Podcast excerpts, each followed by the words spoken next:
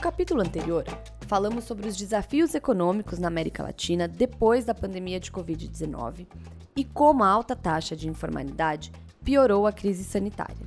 Se você não escutou, sugiro que dê uma pausa e volte lá.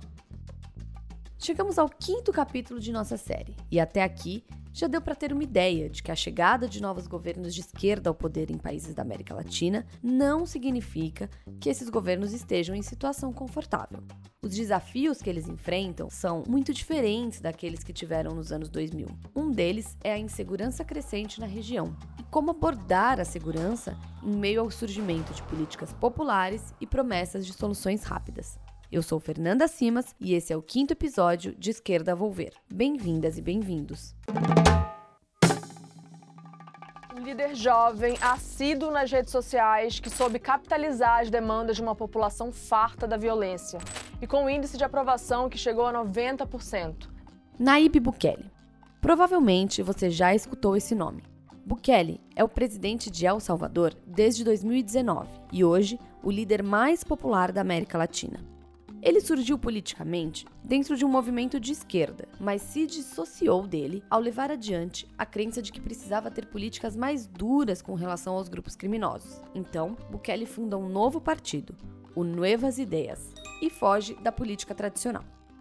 Mas por que é tão importante fazer esse raio-x de Bukele e suas políticas? E o que isso tem a ver com esses desafios dos novos governos de esquerda na região? Eu voltei a conversar com o coordenador de Relações Internacionais da Fundação Escola de Sociologia e Política de São Paulo, Moisés Marques, para entender a amplitude do chamado fenômeno Bukele. Ele já se elege presidente com é, uma bandeira de é, se distanciar das políticas tradicionais, principalmente no que tange a questão da segurança. Quando ele implanta essa ideia de uma mega prisão, é, mandar as pessoas que ele, ele diria que tem contatos com os maras, né, com, a, com, a, com as, as, gangues, enfim, para essa mega prisão e essa mega prisão ganhar ares quase de um campo de concentração e tal, eu acho que ele pauta um pouco é, a política de segurança para a região, porque é, começa ele, e ele começa a mostrar isso como um sucesso, a diminuição de mortalidade e tal.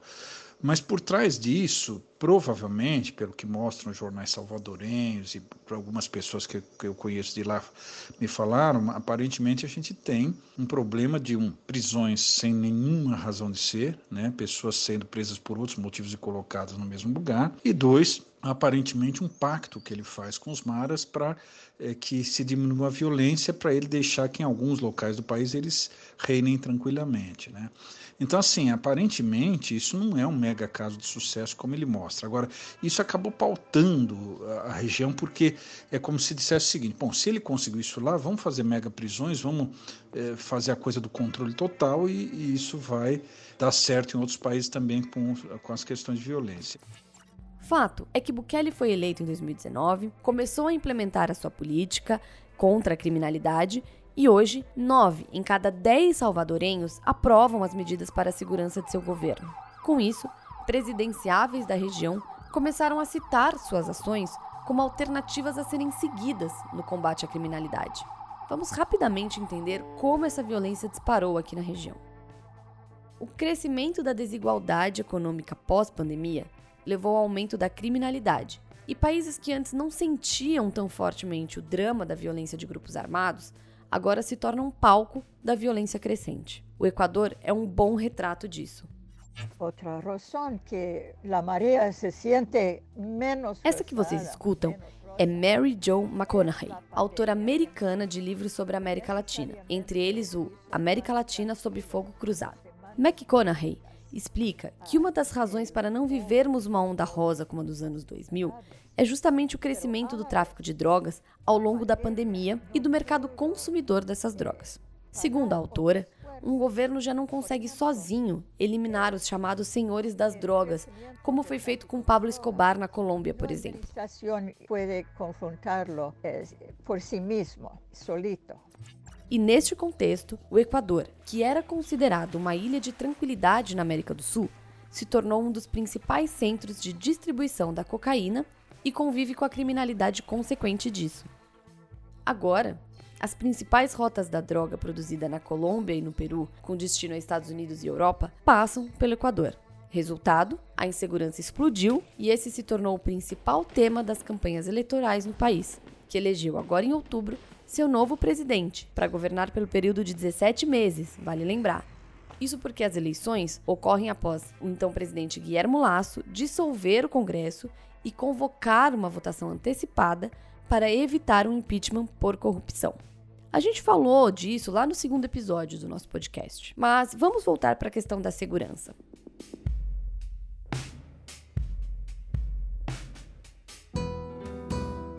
O assassinato do candidato Fernando Villavicencio, há duas semanas do primeiro turno, jogou luz a esse problema no Equador.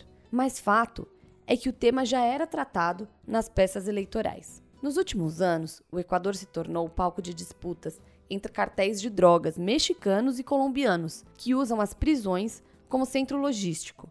Desde 2021, mais de 460 presos morreram durante motins. Entre 2018 e 2022, os homicídios quadruplicaram no país, chegando a 26 por 100 mil habitantes. E neste ano, as estimativas são de que esse número deve ficar em 40 para cada 100 mil habitantes. No começo do período eleitoral, muitos analistas acreditavam que o Equador poderia eleger candidatos linha dura por conta do combate à criminalidade. Mas não foi o que aconteceu, e os eleitores levaram ao segundo turno dois candidatos mais à esquerda. Luísa Gonzalez, aposta do partido Revolução Cidadã, do ex-presidente Rafael Correa, e do outro lado, Daniel Noboa, filho de um dos homens mais ricos do país e que se diz de centro-esquerda. Tentando aproveitar a popularidade de Bukele, Gonzalez chegou a citar o presidente de El Salvador em suas peças de campanha. Em um vídeo postado no TikTok, a candidata colocou uma fala de Bukele sobre ter mais socialismo em seu país. Por supuesto que creo en las políticas sociales del gobierno, creo en, que, en la intervención estatal donde debe intervenir. Por supuesto que en nuestro país necesitamos más socialismo. Mas foi Noboa quem venceu as eleições, com 52% dos votos. O empresário de 35 anos, herdeiro do setor bananeiro, um dos principais exportadores do país, será o presidente mais jovem da história do Equador. O pai do novo presidente é Álvaro Noboa, do setor bananeiro, um dos principais exportadores do Equador. Conhecido como magnata da banana, ele concorreu à presidência cinco vezes. Daniel Noboa ganhou visibilidade apenas no dia da votação do primeiro turno, quando saiu para votar usando um colete à prova de balas. Mas desde o início de sua campanha, ele falava de como o setor bananeiro estava sofrendo com os assédios de grupos criminosos. Ainda é uma incógnita se os equatorianos elegeram Noboa como um voto contra o correísmo, que ainda está muito manchado no país pelos casos de corrupção, ou apostando nas promessas do candidato, que se diz de centro-esquerda, mas é considerado pelos analistas como um liberal mais de centro-direita. Fato é que Noboa prometeu adotar uma política linha dura contra os grupos narcotraficantes, e chegou a falar em criar navios-prisão para isolar detentos de suas redes criminosas, Algo muito semelhante ao que faz Bukele, não é mesmo? Mas por que Bukele apareceu ao longo da campanha equatoriana? E em outros países também?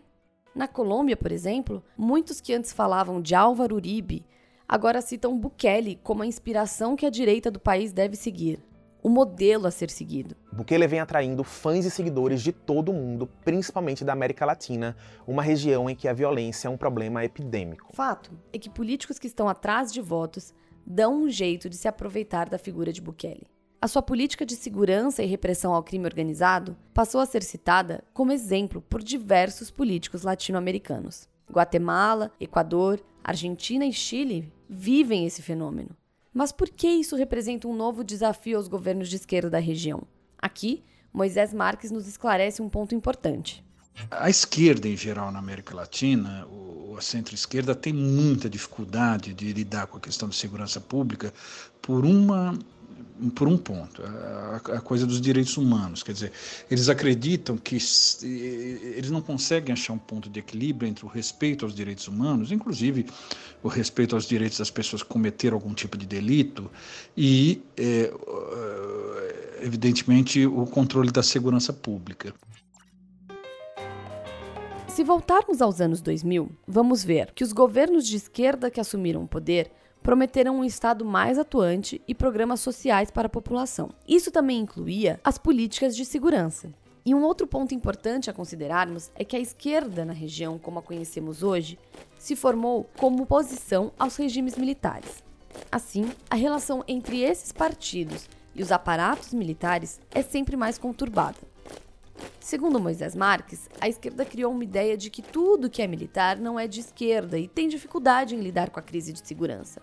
Ou adota políticas mais duras e acaba por violar os direitos humanos, ou foca na questão dos direitos humanos e acaba, de certa forma, negando ou deixando de lado um pouco a questão da segurança. E fica nesse dilema, sem encontrar políticas eficazes. Se a gente olhar para as políticas de Bukele, vemos que elas até controlaram a criminalidade em El Salvador, mas a partir de práticas que violam os direitos humanos e são questionáveis do ponto de vista legal. Em março de 2022, Bukele declarou guerra aos grupos armados e impôs um regime de exceção no país, permitindo que a polícia realizasse prisões sem ordens judiciais. Desde então, mais de 73 mil pessoas foram presas, e a maioria está em uma mega prisão de segurança máxima, criada por Bukele, mas com capacidade para 40 mil detentos. O exército e a polícia do país tiveram seus armamentos modernizados e Bukele não escondeu, em nenhum momento, como seria o tratamento dado aos considerados criminosos, publicando vídeos, inclusive, e descrevendo que eles receberiam o pior tratamento possível, para serem exemplos para outras pessoas que pensassem em cometer crimes. Isso passa a enaltecer a ideia de que quanto maior a sensação de violência, mais se desejam né, governantes que tenham um discurso é, mais repressor contra aqueles que cometem crimes, né? Enveredando, inclusive, contra os direitos humanos, uh, ainda que sejam criminosos, né? Não significa que eles devem, devam ser mortos, torturados, ou que a polícia haja da forma mais transgressora possível, né? Contra esses indivíduos, né? Então, uh, é, é, é, esse caráter alarmante, né? Em nome da segurança, é, representa a falta de empregos, baixos salários, falta de oportunidades, principalmente para os mais jovens, negros de periferia, né? o que não é um fenômeno apenas estrito ao Brasil. Esse que vocês escutaram é o cientista político Paulo Ramires, professor na ESPM e na FESP de São Paulo. Já conversamos com ele quando tratamos dos protestos sociais de 2019. Do ponto de vista prático, vale uma ressalva importante. As políticas de Bukele não podem ser transportadas a países latino-americanos facilmente, e por isso falamos que quando outros políticos se espelham nele e o citam como exemplo, estão também fazendo promessas de soluções fáceis que nem sempre serão concretizadas. Em El Salvador, não vemos a separação entre os poderes que vemos em países latino-americanos. Isso acaba dificultando a concentração de poder e a aplicação dessas medidas que Bukele aplica em seu país. Na Argentina, onde a questão econômica é o principal tema eleitoral esse ano, a segurança também tem o seu espaço. No último episódio de nossa série, vamos falar um pouco mais sobre a Argentina e dos movimentos que levaram ao que vemos hoje no país. Mas por enquanto, é importante lembrar que Javier Milei, o candidato da extrema-direita, e Patrícia Burrich, da centro-direita, falam muito sobre o aumento da pobreza e da insegurança na Argentina, forçando o candidato governista Sérgio Massa a não fugir do assunto. Neste mês de outubro, Milei contratou o lobista americano Damian Merlo para integrar sua campanha política na reta final até as eleições do dia 22. Merlo tem em sua carteira de clientes justamente Bukele, e ele diz que seu trabalho é explicar as ações do presidente salvadorenho sem a distorção de opositores. Vale destacar que outros países latino-americanos vivem crises de segurança. No Chile, o governo esquerdista Gabriel Boric precisa lidar com a presença de ao menos oito grupos criminosos estrangeiros. E o primeiro sinal dessa situação foi justamente o aumento do número de homicídios. Ali estão atuando organizações criminosas da Venezuela, do Peru e da Colômbia, inclusive na capital Santiago. No Brasil, na cidade de Salvador, por exemplo, o governo local, que é de esquerda, está com dificuldades para conter a guerra entre gangues. Na Colômbia, o presidente Gustavo Petro, primeiro presidente de esquerda do país, assumiu prometendo levar a paz total. Mas a dificuldade em governar tem atrapalhado seus planos. E as dificuldades com o crime organizado e o tráfico de drogas vêm de longa data no país. Recentemente, Petro retomou as negociações com grupos guerrilheiros na tentativa de recuperar uma política implementada por Juan Manuel Santos, que fechou os acordos de paz com as Forças Armadas Revolucionárias da Colômbia, as FARC, em 2016. A criminalidade de grupos que antes ficava restrita a um território se espalhou pela região nos últimos anos. E a dificuldade para os governos de esquerda que governam esses países aumentou. É preciso ter uma política regional que pense na estrutura desses grupos e em como interromper a vantagem que eles encontram. A paz não é um negociado entre armados, é uma realidade. No próximo episódio de nosso podcast, vamos entender um pouco como o aumento da polarização política e o crescimento da extrema-direita na América Latina levou políticos de esquerda novamente ao poder, mas a partir de moldes diferentes e alianças inéditas.